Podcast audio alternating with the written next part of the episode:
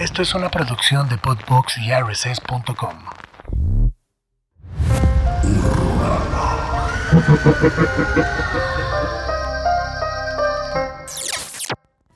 Saludos, bienvenidos a un nuevo episodio de Horrorama. Nuevo episodio de Horrorama. Mike, ¿cómo estás?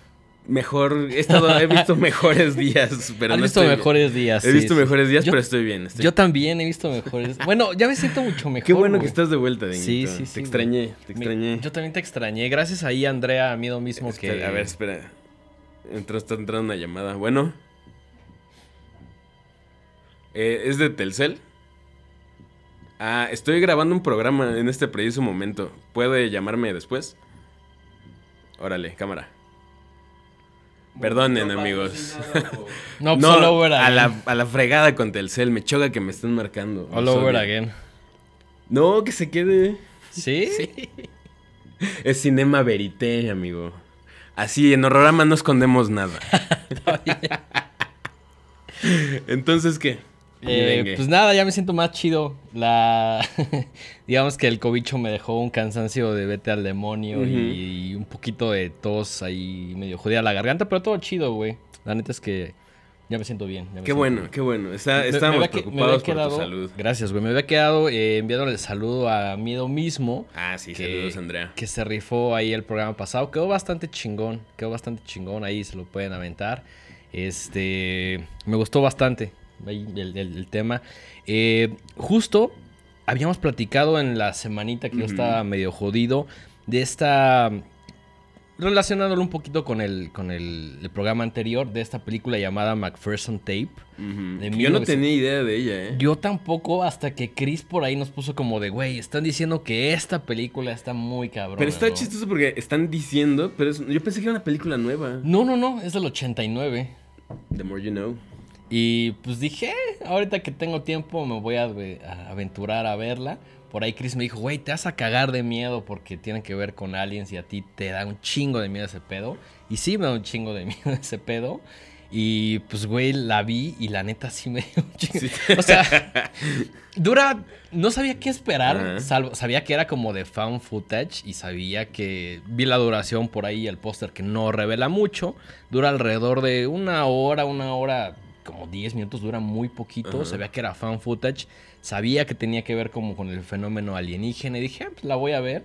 La empecé a ver la, la película. La realidad es que tarda mucho como en arrancar. Y no tiene tantos momentos como de que te dé como miedo de Pero es más como atmosférica. Ajá, es más como un slow burner. Ajá. Pero cuando explota, sí dices, no mames. Sí explota. sí explota. Y hay- está cagado porque hubo cosas que, a pesar de que me parecieron un poco chafas, entre grandes comillas, como que sí me dieron mucho miedo. Y hay un tema que tiene que ver como con la intimidad muy cabrón. Que sí dije, órale. Eh, básicamente la, la película va de... Están como una familia en una suerte de como cabañita. Y pues ahí está como alguien grabando el cumpleaños de la chavita. Y dice, pues vamos a hacer actividades, vamos a partir el pastel, bla, bla. Y de pronto como que por algún motivo ven como alguna luz a lo lejos, como en el bosque, y dicen, güey, a ver qué pedo. Y salen como es, dos amigos, los hermanos, salen al bosque y empiezan a ver qué pedo y ven como una nave alienígena. Ok. Entonces están ahí como echando ojo y medio filmando. Y de pronto, esto pasa los primeros 10 minutos de la película. Se dan cuenta de que hay vida extraterrestre en, en este descubrimiento así de, ay, no mames. Y dicen, no mames, nos vieron, vámonos. Y se regresan a la casa. Y el resto ya no lo voy a Ok, contar. ok. ¿Quién, quién dirige esa- esta joyita? No tengo idea, güey. No sé Ok. si tenga dirección, güey. Es más como un güey con una cámara. No, sí está dirigida por alguien. Pero sí tiene como este vibe de, de que sí se ve muy found footage, güey. Claro, claro, que es la idea, ¿no? Es, Que- es la idea que, Que que- se vea que se vea casero, que se vea amateur, güey. Cero Es- profesional. Sí, con tus recursos ahí, los que tienes a la mano, ¿no? Esta sí se ve cero profesional. La neta me gustó mucho. Se llama McPherson Tape. Es de 1989. Si les gusta el found footage, por ahí la pueden encontrar en el mundo del internet. Creo que hasta está en YouTube. Ah, Creo puede que ser. es probable. Yo por ahí la encontré a otro lado. Pero me gustó un chingo ahí este McPherson Tape. No, es una película gringa, el 89. Entonces por ahí, eh, dando continuidad al tema anterior. Échensela, la neta es que a mí me gustó bastante. Ok, perfecto. Bueno, pues ahí cerrando un poquito el tema del found footage que estuvimos como eh, teniendo, que, que- que siento que hay como un resurgimiento. Digo, esta no es un resurgimiento porque es del 80 y no sé 89, qué, ajá. pero siento que está volviendo, volviendo el found footage. Sí, está padre y siento que cada vez es más complicado hacer fan footage porque cada vez es como más Es que- difícil de explicar. No sé si viste como las nuevas de Blair Witch, Ah, no. que era como eh, no valen tanto la pena a menos de que sean completistas. Pero la neta es que cada vez es más complicado que agarren y digan como de, güey, es que de pronto se jodió el, el celular. Ajá. O de pronto se jodió como este el dron, ¿no? O sea, como que encontrarle este tipo de excusas de por qué la tecnología falla, la neta cada vez está más chafa. Es que yo creo que estaría padre, y era algo que platicábamos con Andrea en el programa anterior, que pues justo la, la tecnología ahora es- está, o sea, es como esta onda tan chistosa de que no hay como evidencias en 4K de, Sí, de sí. fantasmas o de Ajá. ovnis. Sí, o de- sigue viendo como chafón, ¿no? Ajá, y es como de, ¿por qué no? Sabiendo que tienes esa, o sea, en, en la palma de tu mano tienes un, algo que te permite tanta calidad o streamear en vivo o cosas así. ¿Por qué no le dan la vuelta a eso y por qué no hacen una película aprovechando las ventajas de la tecnología? En lugar de decir, oh, falló. Sí, ¿no? estoy completamente de acuerdo con eso. Hay que hacer una película, dengue. De hecho, el día de ayer vimos una película este güey.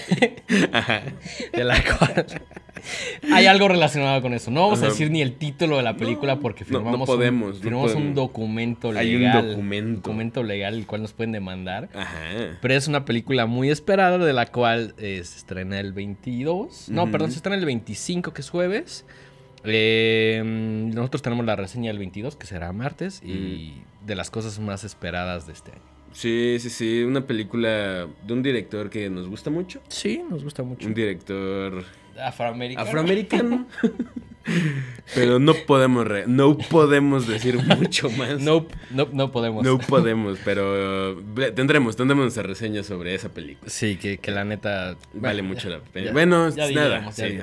Eh, Antes de empezar, ajá. ¿qué te parece? si Vamos con algunos saludos. Por favor, Denguito. Algunos saluditos que me encontré por ahí a, a YouTube. Antes de los saluditos, no sé si le pueda pedir a producción si prende un poquito el aire acondicionado porque me estoy medio tatemando. Yo no veo crudo, pero sí. Pero no me quería mal un poquito de aire, muchas gracias. Ahora sí, vamos con saludos. Saludos a Eduardo eh, Strange, que por ahí me puso que Horrorama es su, es su nuevo podcast favorito y que estaba por ahí maratoneando este episodio, lo cual valoramos un chingo. Sí, Está- claro. Está o sea, súper chido. Aventarse 36 horas de nosotros diciendo mamadas. Puta, creo que está- o sea, es, Es de valientes. es de valientes. es de Eduardo valientes. Strange, gracias por escucharnos. Y que hace ratito me compartió justamente un nuevo lanzamiento de Waxwork, que es- esta disquera que hace eh, diferentes vinilos. Eh, el relanzamiento de Killer Clowns from Outer Space. Ok. Ahí en un vinilo bastante chingón, échanle ojo. Por ahí estamos platicando y me dijo, güey, échale ojo, esto acaba de salir. ¿A ti que te gustan eso de los discos? A mí que me gustan esos objetos que producen sonido. Ajá. Sí, sí, sí. Eh, también saludos a Pablo Peña. eh, saludos a Eructitos del Cine y saludos a Ivy Danger, que también por ahí estuvo maratoneando este espacio llamado Horrorama. De lujo. Entonces, saludos a todos ellos. Recuerden, eh, pueden dejarnos ahí comentarios en YouTube, lo que les gusta, lo que no les gusta. eh, pues todo lo estamos leyendo constantemente, ¿no? Incluso ha, ha sucedido que te, que te he dicho como, güey, eh, hay un nuevo comentario y tú me dices, ya lo leí, ¿no? Ajá, ajá. Por ahí también había una sugerencia de que eh, la señorita Miedo mismo formara parte de como un tercer elemento. Yo creo que va a ser una invitada muy recurrente. Andrea va a estar viniendo frecuentemente. Sí, claro sí, que sí, sí. Claro que sí. Nos encanta que venga. No solamente ella, otras chicas, otras personas también. Tenemos una amplia lista de invitados que, Sí. que, que están, formando para venir. O sea, Eso, la gente. es- eso está cabrón. La gente güey. nos dice así como, hoy ¿cuándo me invitan al programa? No sé qué, es como de, pronto, pronto los tendremos. Pronto, pronto, sí, estarán ahí este, visitándonos y pues platicando de diferentes temáticas, cosas nuevas, cosas viejas, lo Sus películas tenemos. favoritas. Películas favoritas, entonces siempre hay algo de qué platicar, siempre están saliendo cosas de terror, entonces digamos que este programa pues todavía da para un chingo más, ¿no? ¿De qué vamos a hablar el día de hoy ya más específicamente, mi queridísimo Dengue? Vamos a hablar un poquito de Alex Garland, este escritor, director que pues, lleva los últimos, ¿qué será? Como 10 años haciendo las cosas bastante bien. Por ahí vimos Men, que es su nueva película. eh, producida por A24, es de. Alex Garland, tiene cosas de terror, entonces siento que se combinaron una serie de eventos como para decir esto es algo que interesa a horror. Sí, definitivamente. Y la neta es que vamos a hablar de esta película porque no le vemos fecha de estreno en México. No, no, no. creemos que llegue. Es- o sea, lo, lo veo complicado y si llega, llegará ahí a tal vez algunas salas pequeñas o Sí. un estreno muy limitado. Pero lo No vemos, sé. no, no, no, se ve, no se ve en puerta un, un estreno de esta película. No se le ha Eh, hecho casi nada de ruido, ¿no? Yo no. realmente me di cuenta de que esta película existía porque empecé a ver como algunos conteos de mitad de año de lo más relevante o cosas interesantes que han salido dentro del mundo de terror. Eh, había muchas de las que ya hemos platicado, pero también venía justamente Men de Alex Garland Así y es. dije, órale, pues esto ni idea de que iba a salir. Eh, a pesar de que nos gusta como la filmografía, siento que no es un director que estamos como, no es un Cronenberg que estamos como ya sabes siguiéndole la superpista. Entonces, Pero, pero es una de las voces más interesantes de los últimos años, creo Sí. yo. Eh, por ejemplo, ahorita que, que estábamos ante, fuera de cámara viendo cómo íbamos a estructurar el programa, ya no me acordaba que había escrito 28 Days Later. Sí, yo por ahí como que me puse a checar la filmografía y pues viene como la tablita y justo viene que, que él escribió 28 Days Later, que es probablemente uno de los mejores resurgimientos de el tema zombie, entre comillas. Pues le dio la vuelta, ¿no? Ajá. Era un, era un género que estaba bastante oxidado ya, bastante muerto, bastante estancado. Y justo es, es lo, que, lo que decíamos, es tomar algo que ya existe y, y darle una, una vuelta. Cabe mencionar, que seguramente nos lo van a decir, que pues en 28 Days Later no son muertos, son infectados. Son infectados, ajá, Ajá. es, es estrictamente son infectados. Ajá. Pero, pues obviamente Sí, claro, hay, hay claro. una gran influencia de directores como Romero, del tema zombie, de, ya sabes. es- Pues digo, sí, pero eh, con la diferencia de que pues, es, es todo lo contrario, ¿no? son, son personas que están infectadas con, con rabia. como con, virus de la ira. De la ira. Ajá. Rabia no en el sentido de, del perro echando espuma, sino del coraje, del- Exacto, exacto. de la ira. Que además siento que es una película que durante la cuarentena hace, o sea, como la cuarentena estricta, como dura de esos ese tiempo que estuvimos como muy muy encerrados, se volvió como un poquito relevante porque si llegabas a salir a la calle, sí, se sentía como un escenario de esa película, Sí, ¿no, güey? sí, totalmente. O sea, que salías y decías, puta, güey, estaba vacío. Eran tiempos muy extraños, ¿no? Incluso veías como otros países y Londres sí se veía así, güey. Sí, o sea, sí, Londres sí. sí. se veía, pues justo como en la película de 28 Days, Days, ¿no? O sea, que salía este güey, no había ni madres. Que el otro día la vi. Era una película que me. O sea, es una película que me gusta mucho, le tengo mucho cariño. Pero siento que no ha envejecido también a nivel visual. Creo que hay algo ahí, Mm. un tema con la foto que está como muy oscura todo el tiempo y se vuelve Sí. un poquito molesto. Yo no la he vuelto a ver últimamente, a pesar de que tengo por ahí mi copia de DVD del 2002. Y este, y sí, es justo lo que dices, ¿no? O sea, como que me puse a buscar algunos estilos, algunas fotos, y todo se ve como oscuro y como que el grano se ve muy... Muy reventado, ¿no? y unos tonos como muy saturados. No sé, está extraña la, la foto. O no sé si. Yo no la recordaba así, sinceramente. Ahora que la volví a ver, dije, ah, chingas, se ve. Esto lo grabaron gacho". como en Lo 480. gra- Sí, Lo grabaron con una calculadora. Pongan este video en pedo. 480 para que entiendan más o menos cómo se ve el 480. Eh, y, y sí, o sea, no sé, creo que no el tiempo no ha sido tan, tan misericordioso con 28 días después. En cuanto a cómo se ve, creo que no. En Mm. cuanto a las temáticas, creo que la pandemia le dio como un otro empujoncito. No quiero decir un revival porque no, no lo ha tenido. Pero le dio como un empujoncito de, ah, ¿te acuerdas de esa escena? Claro, ese claro, tipo de cosas. Sí siento que es una película pues, buena para, o, o fue, o fue muy pertinente para el tiempo que estábamos encerradísimos. Sí, ¿no? y, y creo que es como una. Fue, es de las primeras pruebas de lo que traía Alex Garland en la cabeza, ¿no? O sea, sí es, o sea, al final del día sí fue una película que en su momento fue muy eh, innovadora, ¿no? Y, Sí. y llamó mucho la atención y le fue súper bien. Hasta hicieron por ahí una secuela. Eh, entonces, como que ya ves que es una, una persona que tiene ahí, pues. Ideas interesantes. Nos gustan, no nos gustan, son ideas interesantes. Sí. Em, después dirigió Ex Máquina. Sí. A mí, Ex Máquina me parece creo que su trabajo, mm, no sé si decía el más ambicioso, pero el mejor logrado, donde sí está como discutiendo ideas de la inteligencia artificial y básicamente la película va de que pues, hay como una especie de mm, Elon Musk que está como jugando como mucho con la tecnología y pues de estos güeyes ya sabes mamadores que siempre están así de sí güey tecnología y que hablan con términos muy acá Ajá, y ya sabes que son güeyes que son grandes programadores pero pues luego empiezan como a tener esta visión de empresario Ajá. y ahí es donde la puerca pues tuerce el rabo no güey porque pues no son ni lo uno ni lo otro Mentalidad de tiburón, papá. Es ese tipo, es ese tipo de gente Ajá. que todos conocemos ese tipo de güey que ya es una reunión y hay un güey tratando de convencerte o de venderte algo o Oh. de presumir que está haciendo algo. Así de, güey, ¿quieres ver mi nuevo NFT? sí, güey, es como, güey. los NFTs Eh, tenemos nuestros Tenemos comentarios. comentarios. Este no es el espacio para discutir los NFTs. Pero bueno, es uno de estos güeyes. Tiene como su empresa así como super high tech. Se agarra como al programador más cabrón y le dice como de, güey, tú vas a ser seleccionado para venirte a vivir conmigo una semana. Y en el cual pues te voy a enseñar como lo que estoy trabajando y las cosas más cabronas, ¿no? Entonces va este güey, pues un güey de los mejores programadores de la empresa, un güey medio geek, medio retraído, sin novia, eh, con un pasado ahí de familia complicado. Entonces llega y pues, está como en un lugar en las montañas, como estos lugares que es- que están como muy en la naturaleza, pero se sienten artificiales en cuanto a cómo se ven, ¿no? Espacios sin ventanas, todo es como muy transparente, todo es como muy high tech, todo se controla por la voz, es tipo de lugares, ya sabes. Entonces eh, empieza como a ver el lugar y dice como, no mames, pues, está chingón, empieza a relacionarse con este güey. Pues este güey es como súper mamador. Entonces le dice, ¿sabes qué? Estoy desarrollando eh, inteligencia artificial y pues quiero que tú me ayudes a, a- a probarla para ver si la desechamos o vamos por buen camino. ¿no?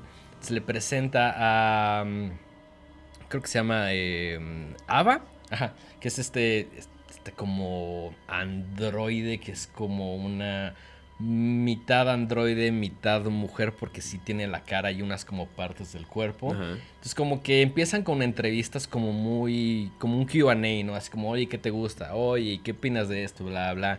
Y es como, güey, esta prueba está como muy técnica, deberíamos, deberíamos hacer como algo diferente para relacionarnos un poquito más y pues que yo pueda ver si eres como una entidad que es consciente o no de sí misma. Que, que, dicho sea de paso, hace poquito vi una noticia de un, eh, una persona que trabajaba en Google que empezó a. O sea, lo corrieron de Google porque o sea, salió a defender que las inteligencias artificiales sí eran. Autoconscientes. Ajá. Está muy cabrón eso. Está muy cabrón. Y se avienta sí. toda una entrevista. O sea, ponen como partes de la. de, del- de este, esta serie como de preguntas y respuestas que tuvo con la.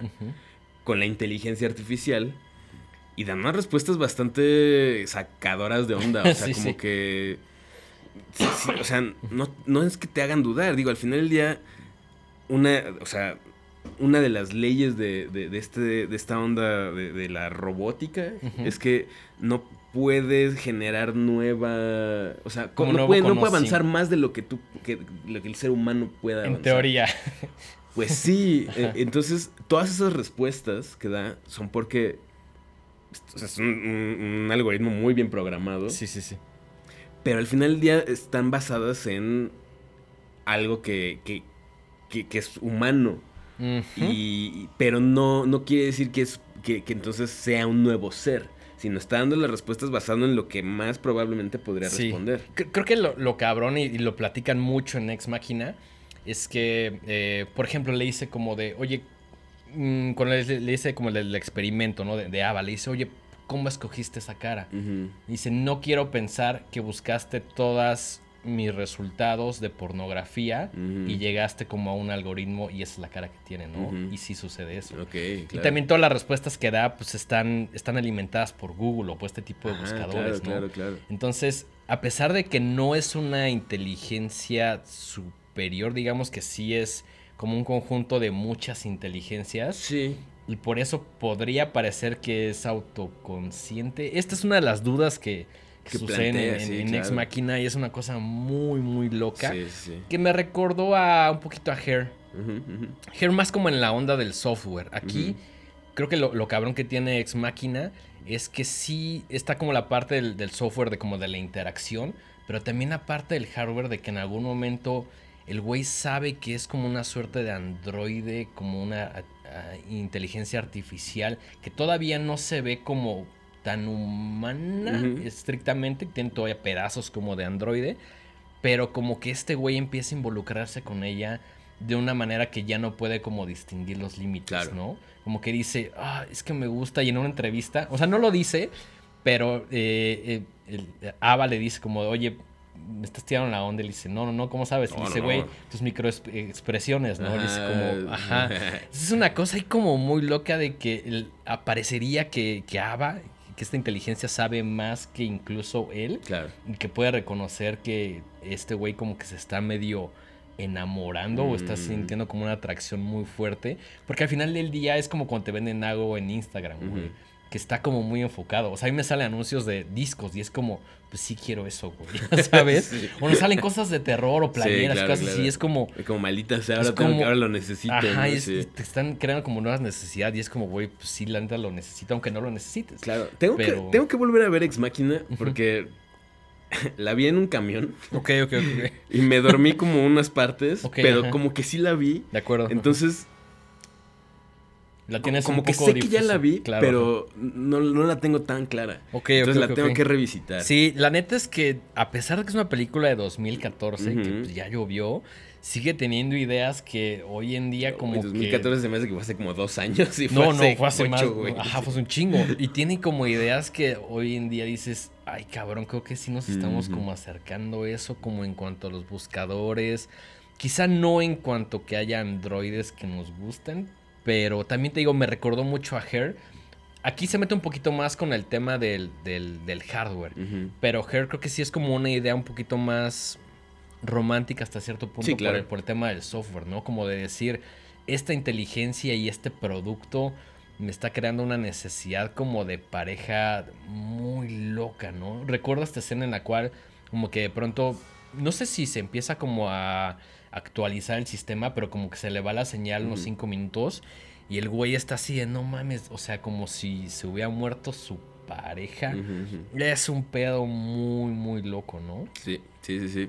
Em, después, Alex Garland en 2018 eh, saca eh, Annihilation, eh, que es una producción que compró Netflix y es de las mejores cosas que hay en, en esa plataforma. yo Sí, creo. está Es- muy es, cabrón. es de mis películas favoritas. Em, es como una mezcla ahí entre sci-fi, tiene sus elementillos de terror también.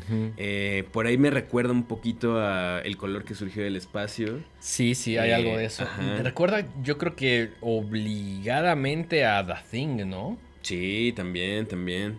Em, es, si no la han visto, se la recomendamos.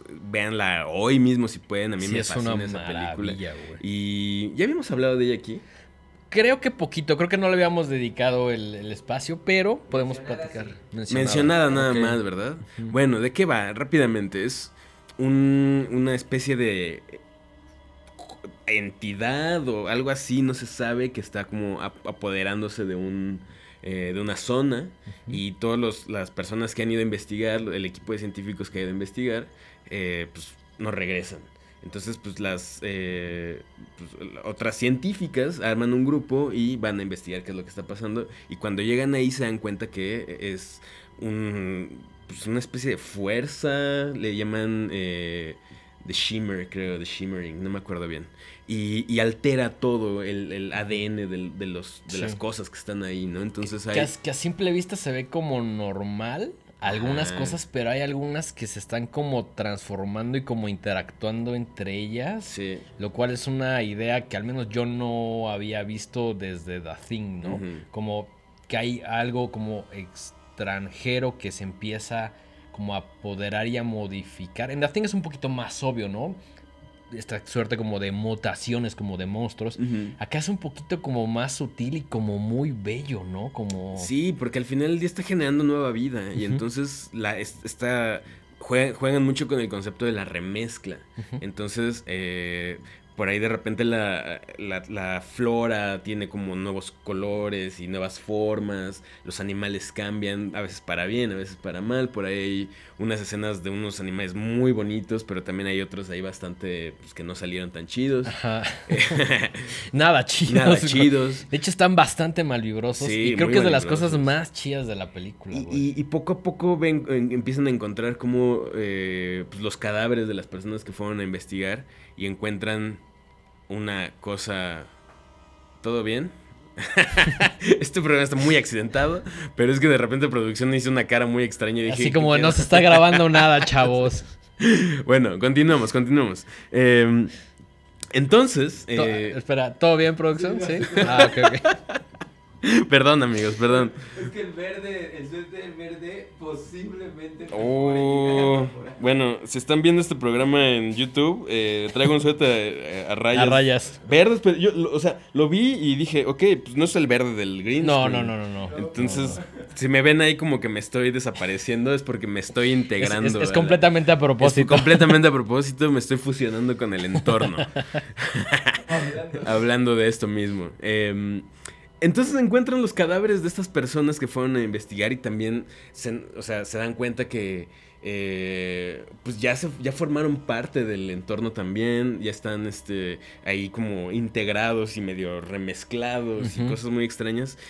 Y al final todo esto es para hablar de, de- de una fuerza alienígena que ya no les vamos a spoilear más, pero o sea, te, trae muchos conceptos también, ¿no? Por ahí, obviamente, no solamente son esta, historia de lo que está pasando en, en esta área, sino que, pues, trae todo, eh, sacan como lo peor de cada quien, ¿no? Y trae como un montón de, o sea, la- las, las- las personas que están investigando ahí sacan todos sus traumas y se, se descosen ahí enfrente de eh, unas de otras y se ponen en contra, o sea, pasan muchas cosas y al final hay como un, un tema alienígena eh, y te habla también como de pues, e- enfrentarte a ti mismo y tus miedos y tus... O Sí, sea, se vuelve como algo un poquito más personal de Sí, alguna manera, sí. ¿no? Como que siento que esa es parte de la reflexión más allá del tema alienígena que sí existe o el tema de la remezcla, de la mutación. Como que todo eso es un pretexto para hablar de cosas un poquito más profundas y menos obvias y más personales. Ah, así es. A mí me, me encanta. Yo, Es una locura, güey. Sí. Yo creo que la vi por alguna razón, creo que un poquito antes que tú, como un Ajá, par de días. ajá. Y te dije, güey, tienes que ver este pedo, te va a encantar, güey. Y así fue, amigos. Y así fue, está fue. muy, muy Denguito le atinó. Generalmente latino, ¿no? Sí, sí, pretty much. Sí, Creo que latino más en cine que en música. O, o- o dirías lo contrario. No sé, creo que, creo que que tengo en general ya me ya topas qué cosas me laten y Sí. ya, me, ya, me, ya, ya me das contenido curado, así. Y viceversa. Con buena curaduría. Que creo que también es una recomendación para todos aquellos que están viendo, escuchando este programa. Júntense con gente que ya sepan qué les va a gustar. Sí, sí, sí. Dengue es una cosa que a mí me caga. que ¿Cuál- siempre que cuál? le digo, ¿cuál de todas? ¿Cuál de todas? Que siempre que, que le digo, güey, escucha este disco o ve esta película y me pregunta, ¿me va a gustar? Y es como de, ay, güey, velo y ya, cabrón. No, pues güey, tengo que preguntar si me va a gustar. Si no, güey, mejor agarro esos dos horas, güey, y veo un contenido que se hace que me va a gustar, güey. Bueno, pero si te lo estoy recomendando, probablemente es por algo. Sí, a lo mejor, la, tienes a lo mejor la razón, pregunta es un sí. poco estúpida porque si me estás recomendando algo, ya sabes. No vas a recomendar lo que me va a cagar. ¿Saben qué es lo peor? Que de repente a veces le digo como, güey, ve esto. Y me dice, ¿me va a gustar? Y le digo, no, no lo veas, no te va a gustar. a, a mí sí me gustó, pero me dejé llevar. Entonces, Sí, ah, ah, eres complicado, eres complicado. a ratitos. A ratitos. A ratitos, a ratitos. Pero bueno, ustedes Continuemos, continuemos. júntense con gente que le puedan hacer esta pregunta. ¿Me va a gustar? Y que digan, sí, te va a gustar, te va a encantar. Claro, claro. Nada mejor que tener así las recomendaciones curadas, así Es- escogidas a mano. Es lo mejor que puedes tener dentro de un mundo que vive con un pinche algoritmo eterno, ¿no? Que a veces latina y a veces no, pero Sí. digamos que preferimos las cosas seleccionadas a mano. Sí, sí, sí, nos gusta cuando, cuando los contenidos sabemos que pueden llegar a gustarnos más. Digo, Definitivamente. siempre nos lanzamos al vacío así Sí. como esperando nada y a ver qué pasa, pero cuando alguien llega y te dice, güey, este pedo te va, volar la peluca. Sí, claro. Si llega el señor Don- Don Royce y nos dice, güey, vean este pedo, pues lo vamos a ver, güey. Claro, o sí, sea. claro que sí. Y él y muchas personas, ¿no? Sí, que ya nos sí. conocen y que saben el tipo de contenido que nos gustan. Incluso es, es divertido cuando hay algo que a lo mejor a ti no te gustó o que a mí no me gustó, pero digo, esto le va a encantar a Mike. Ujú. Que Yo digo, esto no es mi contenido, pero a Mike le va Ajá, a encantar. claro. Y eso también sucede, ¿no? Sí. También tú seguramente has visto varias cosas que dices, esto está de la chingada, pero a Dengue le va a Sí, gustar por sí. X o Sí, Y, ¿no? claro, sí. Un montón de cosas. Como cuando me dices, güey, es de la basura que me gusta, ¿no? Es de la basura que me gusta. Hashtag es de la basura que me gusta. Ajá. Bueno, 2022. Ajá. Alex Garland, una vez más. Men. Es una nueva película, men- eh, como mencionábamos, otra producción de A24. Ujú. Eh, y es una película, yo, yo sinceramente la vi hoy en la mañana antes de venir al programa. Y entonces la tengo bastante fresca. Eh, no tenía ni idea de qué esperar. O sea, No, por ahí no. había visto el tráiler un poquito.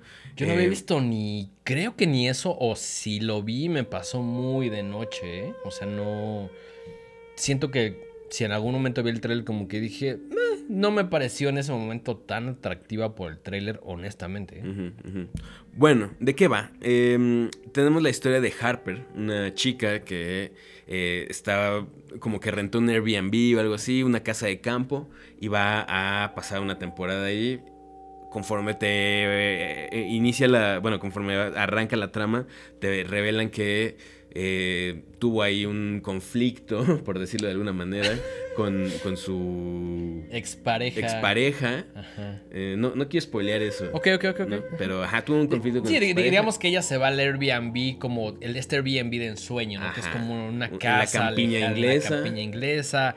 Todo está muy bonito, eh, decorado increíble. Seguramente es un Airbnb que cuesta un chingo de varo. Sí. Y que claramente es un espacio muy grande para una sola persona. Tiene un montón de recámaras, tiene piano. Sí, tiene es como una pequeña mansioncita, ¿no? Sí, sí, sí. Es, una casa de la campiña, pero muy, muy lujosa. Y la recibe este Jeffrey, que es el, el casero. Em, es un personaje bastante peculiar, como que es demasiado amable. Es demasiado amable. Ajá, y, y como es, es como este tipo de personas que a veces conocen y que sabes que son buenas personas, sabes que son chidos, pero cuando son como demasiado atentos y, ay, te voy a mover el lápiz tantito y, ay, güey, te voy a acomodar. O sea, ya sabes. Ajá. Es como, ay, cabrón, déjame en paz, güey. Sí, o sea, o sea, que- que, que no, no- es culpa de esas personas, es a veces culpa de uno que no sabe, que no está acostumbrado al buen trato, güey. Pues Básicamente. Puede ser. O, o- o- que luego por su. O sea, la gente. Como demasiado servicial. ujú, siento que también puede ser un tema ajeno a las grandes ciudades. Sí, ¿no? sí. O sea, la Siente gente más, de la- del campo y así tiende a ser luego a veces más servicial Sí. o más, Más este, atenta, más ¿no? atenta, justo. Y, y esto obviamente choca cuando uno es una rata de ciudad que está Sí, acostumbrado a sí, a que todo mundo te miente a la madre la Sí, nada, claro. ¿no? Entonces, Estás comiendo y que pasa un güey a mentarte a la madre que ni te conoce y es como, ah, pues chido, güey. Sí, sí, sí. Eso en México ya es parte de es todos como, los ah, días. claro. O sea, ya estamos acostumbrados. Entonces, de repente, cuando alguien está en buen pedo, es como, ah, güey, Que, ajá, que, que- quieres, ajá, no? Que, que es, hay algo raro Hay algo aquí, raro. Aunque aquí. realmente no, pero no estamos acostumbrados a tanta amabilidad viviendo en la Ciudad de México. Así es. Y entonces, eh, pues Harper está en, en esta casa y eh, empieza a conocer los alrededores. Eh, por ahí encuentra una iglesia donde entra y tiene como una especie de catarsis. Eh, pero antes de esto pasa una cosa muy extraña y es que hay un vato que la está siguiendo. Sí, no, no solo es un vato normal, es un vato desnudo. Es un señor ya grande, Ajá. como con laceraciones en el cuerpo, y está desnudo. Y me, me recuerda un poquito a, a estas presencias de It Follows. ¿no? Sí, Como, ajá. es como, como una Como- persona con una mirada medio perdida, como muy estoica, y va caminando hacia ella y no muestra emociones ni nada. Y, y- y más que como una presencia como amenazante, se siente como una presencia como perdida, como confundida, como que Sí. sin rumbo, como que lo ves y sí está in- inte- interesado por el personaje, pero no se le ve como, como la amenaza ¿Qué digo? Un vato desnudo afuera de tu casa. Claro, claro, ajá. Pero de alguna manera, y no sé si tú lo sentiste, como que él se siente un poco más curioso que amenazante. pues a ratos, a ratos. eh, y entonces eh, Harper tiene una amiga que se está comunicando con ella constantemente. Y pues en una de esas le está mostrando la casa y, y aparece este señor que primero lo vio como a la distancia y ahorita ya está afuera de su casa. Sí, sí, sí. Y pues obviamente entra en pánico, le llama a la policía y la policía va y lo arresta. ¿No? Cu- Curiosamente la policía, o sea, y hasta ella se sorprende, ¿no? Dice, pues, me Órale, sorprendió que llegaran y- chinga, ¿no? Ajá, y efectivamente, como, como dices tú, el, el sujeto no muestra resistencia, nada más dicen que se ve como, o sea, la, la- una de las chicas policías que está ahí con ella, tomándole el reporte, le dice, pues no, no eh, eh, opuso resistencia alguna, fue muy tranquilo, le- lo, lo vestimos ahí, olía muy mal, parece que es una persona en situación de calle, pero pues esperemos que ya no pase nada. Sí. Que además lo liberan muy rápidamente, ¿no? Sí. Y, y creo que ahí empieza como el meollo del asunto, porque el oficial de policía le dice, pues mira, la neta no te hizo nada, sí estaba desnudo, entonces pues, no, no había muchos cargos, entonces tuvimos que dejarlo. Y ahí es cuando Harper dice como, no, no, no, pero a ver, güey. O sea, este güey estaba fuera de mi casa viéndome, me la encontré dos veces. Intentó meterse. Intentó meterse a mi casa, el güey. Pues sí, pero pues no hay cargos, ¿no? O sea. Y la morra sí se queda así, güey. ¿Qué pedo? O sea, Sí, sí, esto, sí. esto sigue siendo una amenaza para mí y para muchas otras personas. Principalmente para ella que está sola en esa casa enorme, ¿no? Sí, sí, sí, en medio de la nada, ¿no? En medio del campo. Em, posteriormente tiene ahí un encuentro, primero con un- una especie de niño, Ajá, que, que es, bastante extraño. es un pedo muy extraño y, y esto no sé si sea un spoiler o no, pero todos los personajes están eh, hechos por, eh, por eh, Rory Kinner. Ajá. Entonces ajá. por eso todos se ven como iguales. Pero es como estas personas que ves y dices, pues sí es como un niño, pero tiene como cara de adulto. Sí, sí, sí, No bastante sé. extraño y también tiene una actitud bastante horrible. Ajá. No queremos hablar demasiado para que no, no, la, no arruinárselas, pero pasando ya a lo que, a lo que dice Dengue, eh, el meollo del asunto es como esta mujer que, que- que está atravesando un periodo difícil y sus constantes encuentros con los hombres y como Con los hombres más hombres. los hombres más hombres de Hombrelandia. Incluso los que no. El casero, ¿no? Que no quiere ser tan hombre, pero su naturaleza sí, es otra. Sí, güey, o sea. o sea, es medio condescendiente, es medio paternalista. No, y además es como muy, oye, ¿y tu pareja? Oye, y este tipo de preguntas que no, que no le harían a un hombre, güey. O sea, claro. Eh, y entonces aborda como diferentes aspectos. Por ahí también se encuentra con un sacerdote. Eh, Sí, que el sacerdote sí ya tiene unas ideas ahí bastante. Que incluso Harper es de los primeros que manda al carajo, que dice, no, no, o sea, como que al principio dice, bueno, voy a dialogar con este güey, una perspectiva un poquito más de la iglesia, Sí, como que valores. ajá. el- el- este señor llega como ofreciéndole cierto consuelo espiritual y termina ahí enfrentándole a unas cosas que le dice, güey, ¿qué te pasa, no? O sea, ¿por qué me dices estas Sí, que cosas? dice, güey, esto es pura estupidez. Sí, ¿no? sí, o sea, un- mames". una mirada bastante cuadrada y bastante eh, retrógrada de, de- de- las relaciones, ¿no? Sí, sobre todo de las relaciones de pareja y como muy en este tema, no sé, se sugiere que es como católico de alguna manera y pues sí le plantea unas ideas ahí como del matrimonio de la pareja que esta morra dice, no, no mames, güey, no estoy dispuesta a escuchar ninguna... No voy a escuchar esto, No ¿no? voy a escuchar Sí. estas pendejadas, me voy a alargar, ¿no?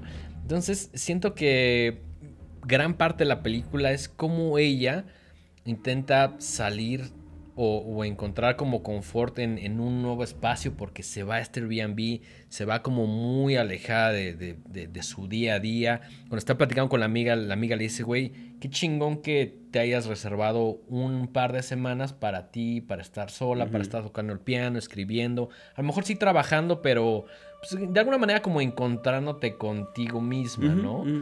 Y ves cómo, a pesar de que ella planea todo, empiezan a pasar cosas que es como, puta madre, ¿por qué? ¿Por qué? Y todo tiene que ver con hombres. Sí, sí, Todo sí. de que... A mí me da esta sensación de que nadie la dejaba en paz, güey. Exacto. De que no podía estar una mujer sola en un espacio disfrutando de lo que ella quiera disfrutar, güey. Su trabajo, su vida, su reflexión. Sin que llegara su un... gusto, su estilo, su flow. Su flow, sin que llegara un imbécil, güey, a querer a veces ayudar, a veces querer darle un consejo, a veces ligársela. O sea, siempre había alguien, güey. Sí. Hay una escena donde el casero le dice, güey, pues hay un pub aquí que te hace cinco minutos caminando y pues es lo más cerquita, pues, pues echa una chela. Y llega, pues obviamente como el lugar es muy chiquito, muy aislado, se encuentra con estos güeyes con los que ya interactuó.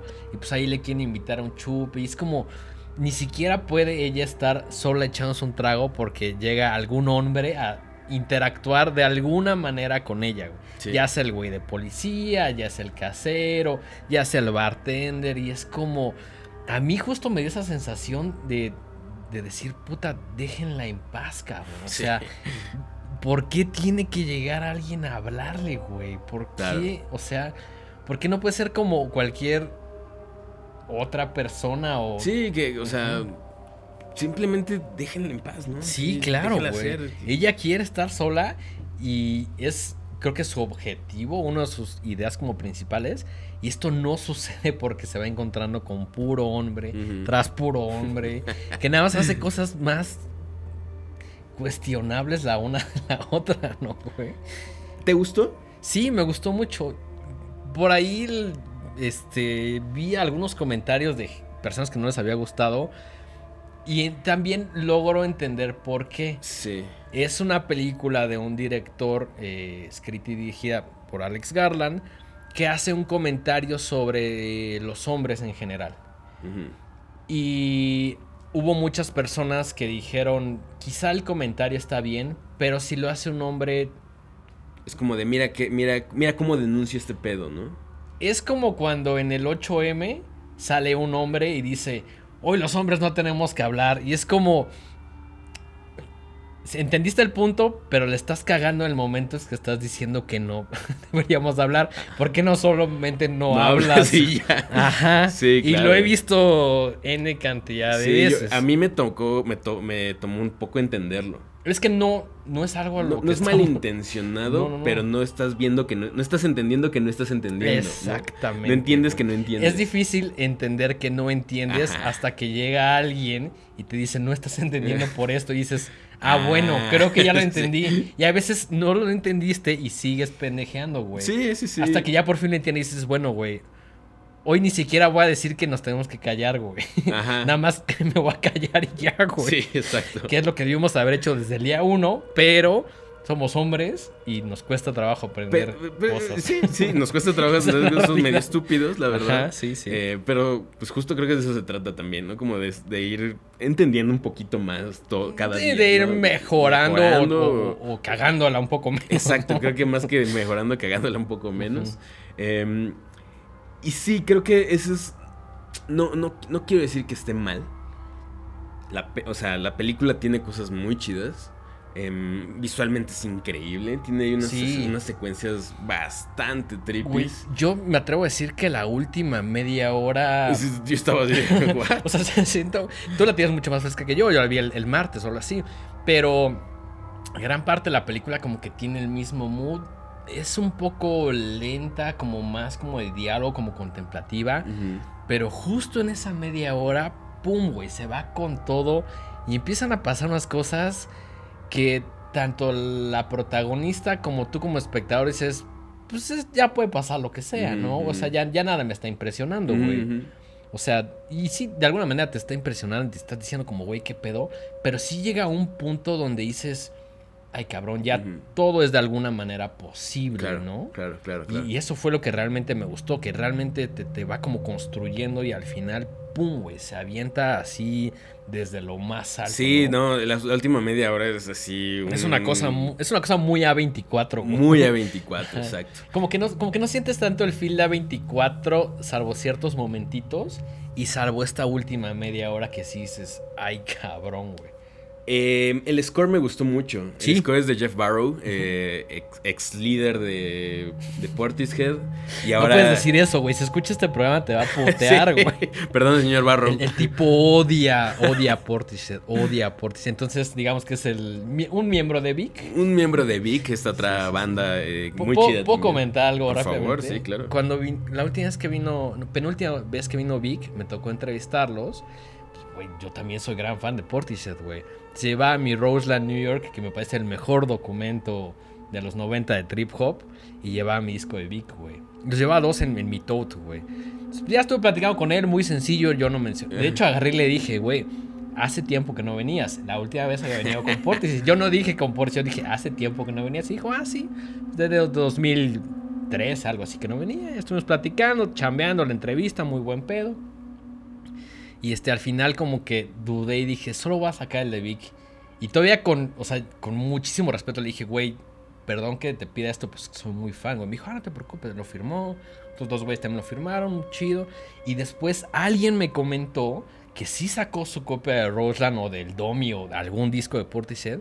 Y Carral le dijo, güey, te lo voy a firmar. Dijo, pero también quieres que te haga la firma de Beth Gibbons.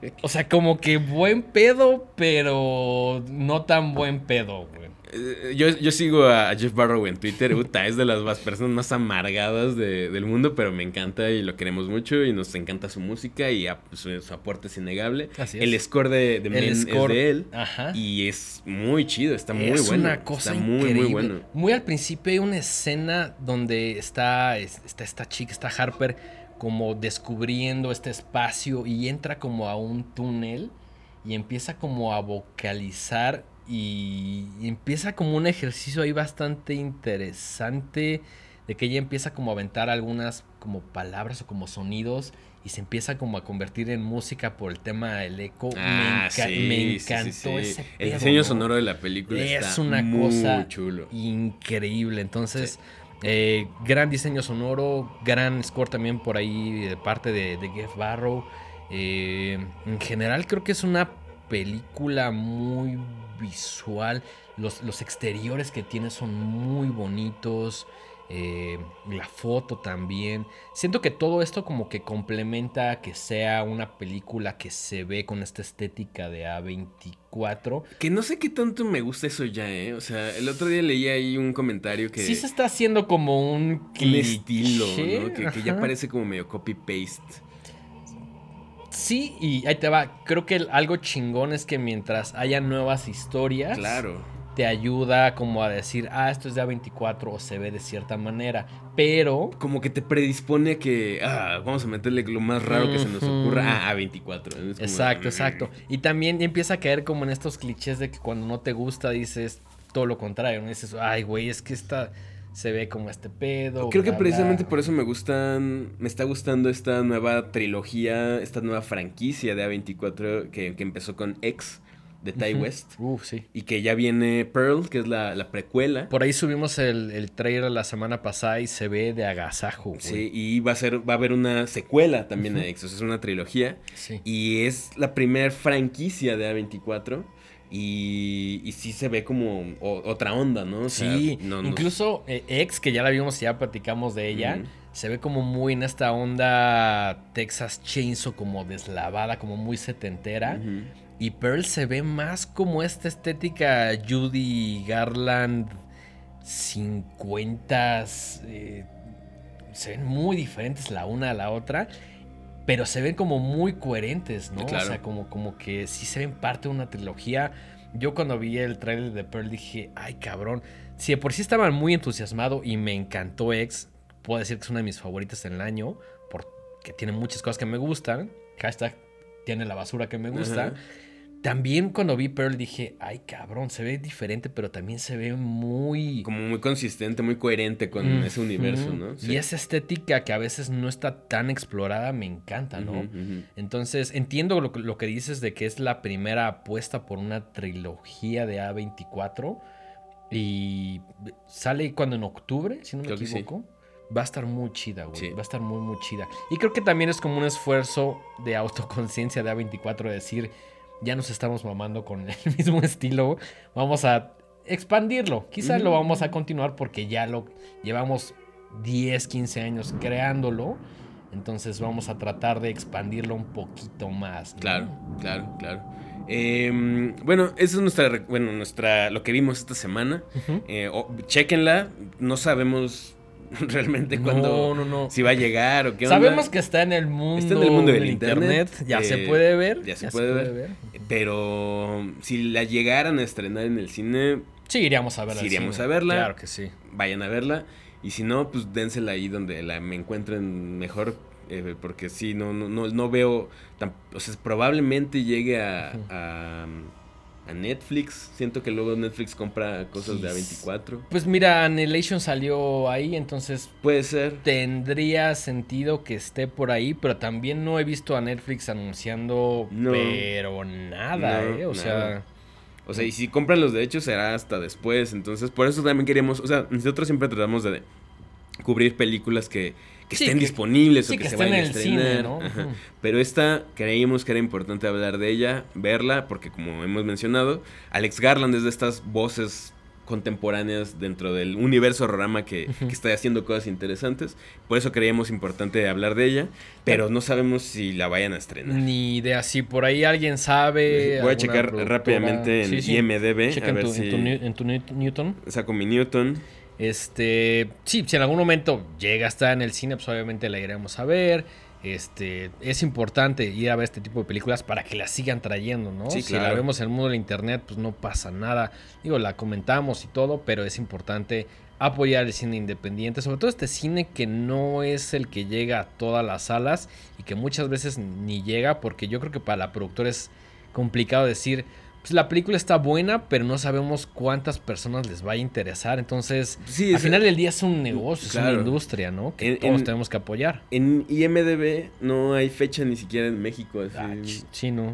ni está en todos los países. O sea, por ejemplo, ahí men- menciona que en Argentina se estrena el 11 de agosto, pero Nuestros hermanos argentinos tienen un poquito más de suerte con la distribución que nosotros. sí, sí, sí. Pero- Entonces, pues por eso decimos búsquenla ahí Sí, está. en su plataforma de confianza. Exactamente. ¿Sientes que es la película más diferente de Alex Garland? Yo sí la percibí un poquito así.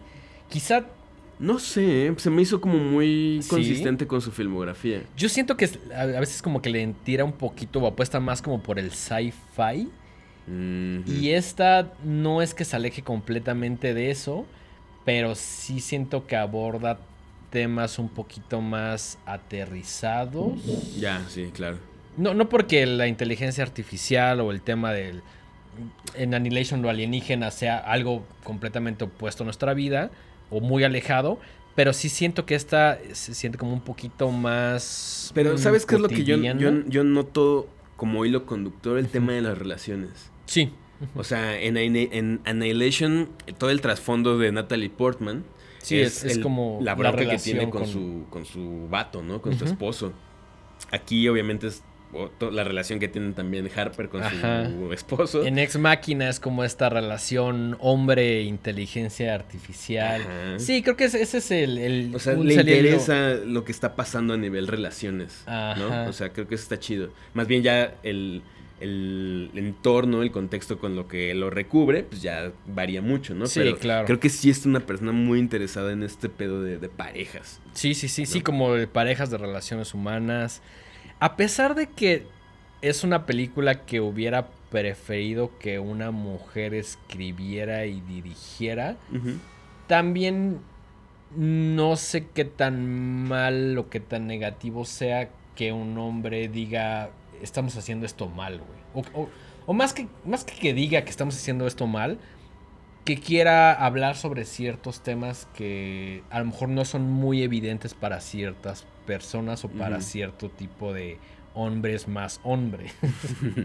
Pues no sé, em, no, me, no me quiero aventurar a, a dar una opinión al respecto. ok, ok. Eh, pero más bien, chicas que estén viendo este programa o escuchándolo, eh, déjenos sus comentarios. Díganos, vean la película si pueden y díganos qué es lo que opinaron, qué Sí. sintieron, qué opinan de que hablemos de este tipo de cosas también nosotros, ¿no? Sí, claro. A lo mejor mm, estaría bien hacer como un programa un poquito más es, con una invitada mujer. Sí, o claro. Un programa que no estemos ni tú ni yo, que es un programa entre mujeres. Un día, un día le vamos a ceder los micrófonos a, a un par de chicas para Sí, que el 8 de marzo. El 8 de El marzo. 8 de vamos a marzo, O la semana que caiga. Algo así. Sí, sí, sí. Para ceder este espacio y que ellas hablen de lo que ellas quieran, lo que les parezca importante, que denuncien lo que les parece importante. Eh, Es, es, es necesario tener este tipo de diálogos, a veces ni siquiera entre tú y yo o con una invitada, sino simplemente entre mujeres. Sí, ¿no? claro, claro.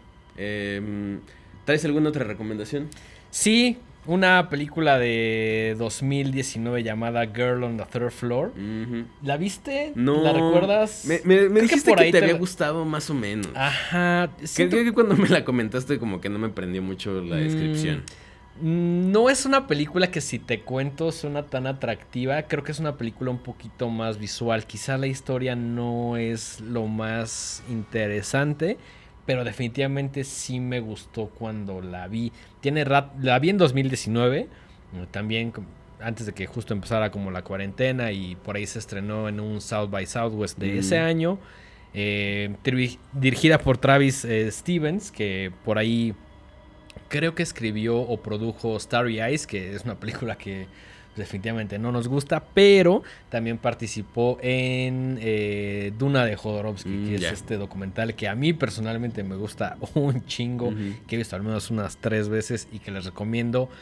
Sé que el cine de Jodorowsky es muy cuestionable, más que el cine su Él, creo que él, creo que él es muy cuestionable. A mí sí me gustan sus El, películas. el tema de psicomagia y eso no, no estamos tan de acuerdo, pero sí hay ciertas cosas de Jorovsky que a mí me encantan, Sí. empezando por el topo. El topo es increíble. El topo es una maravilla. Fandoilis me encanta. La montaña sagrada no se diga. La montaña sagrada a mí me parece una de las mejores películas de la década de los 70, Ujú. completamente adelantada a su tiempo.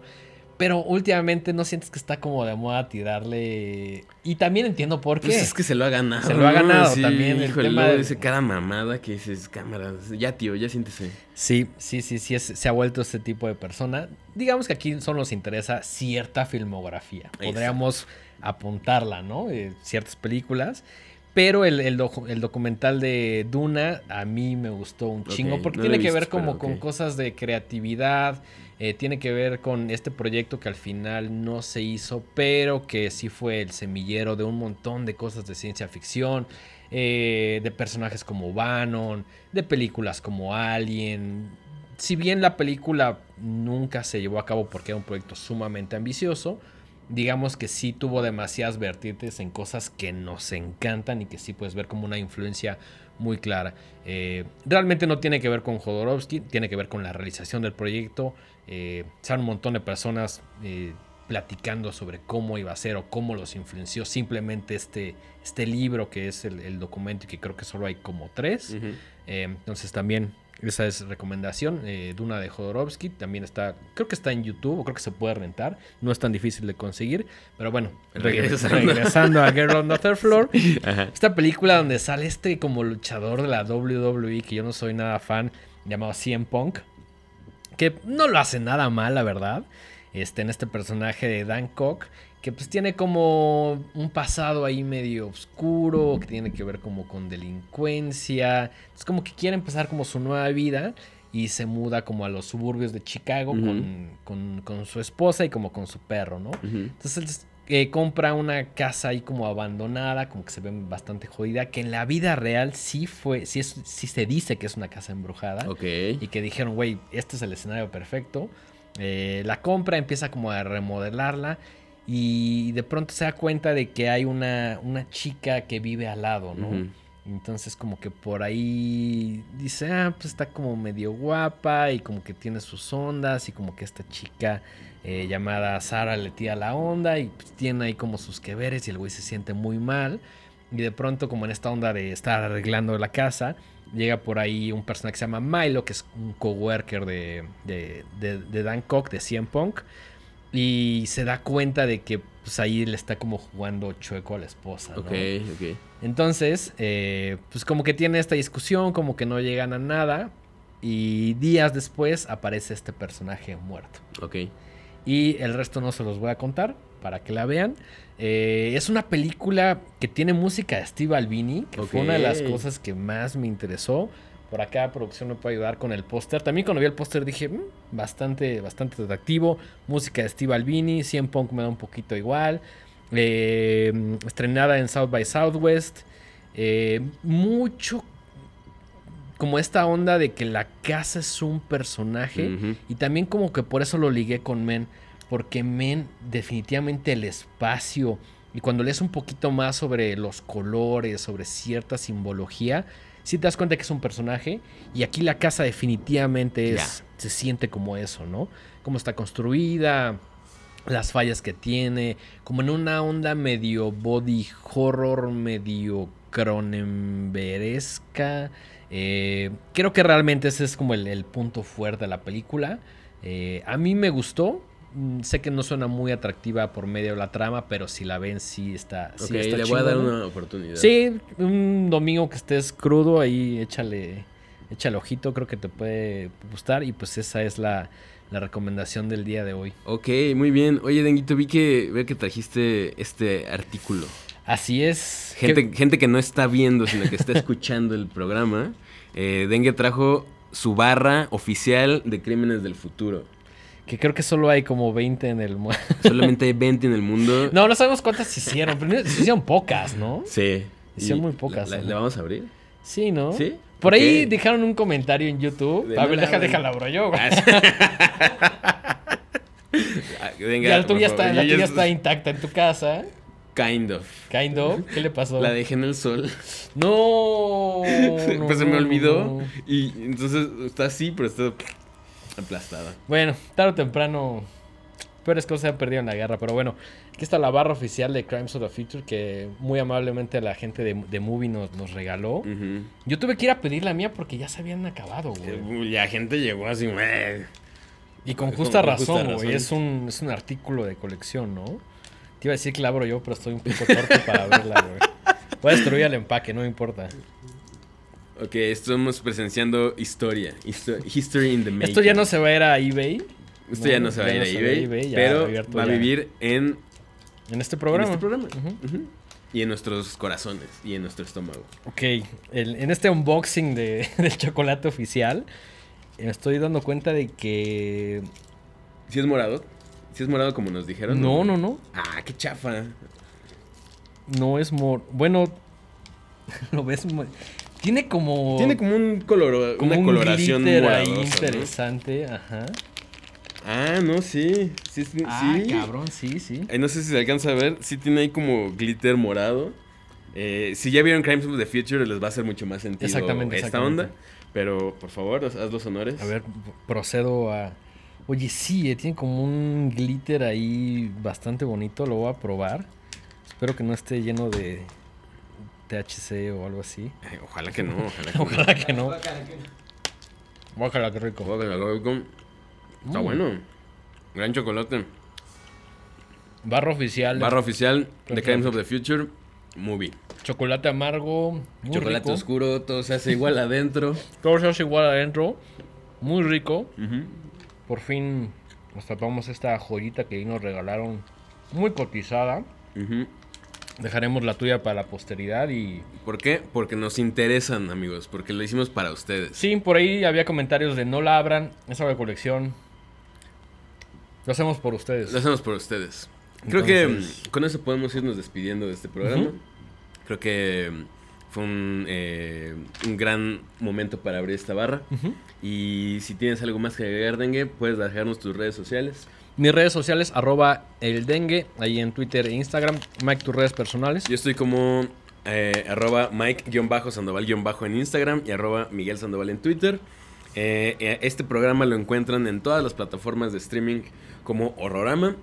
Y nuestras redes sociales están como arroba los Horrorama. Y importante decir que también vamos a empezar a tener algunos en vivos, principalmente los viernes, ¿no? Que es el, el día que tenemos ahí como oportunidad, que estamos men- menos crudos, eh, que acabamos de ver algunas películas ahí entre la semana.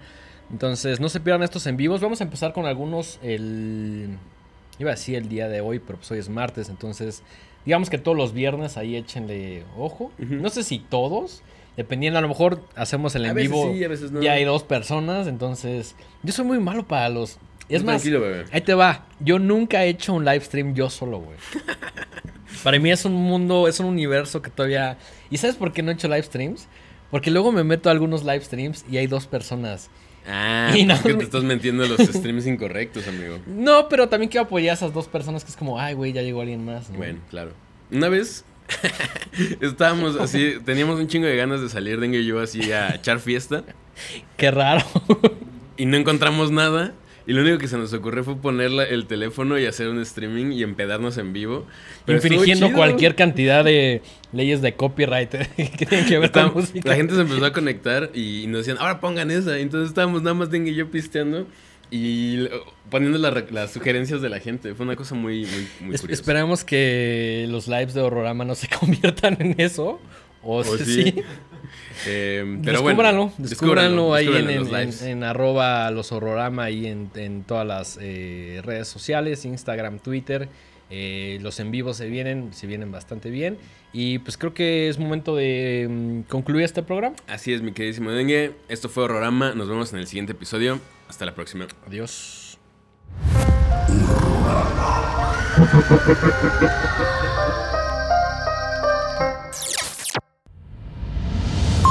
Esto fue una producción de Podbox y. Suscríbete y escúchanos en todas las plataformas de podcast.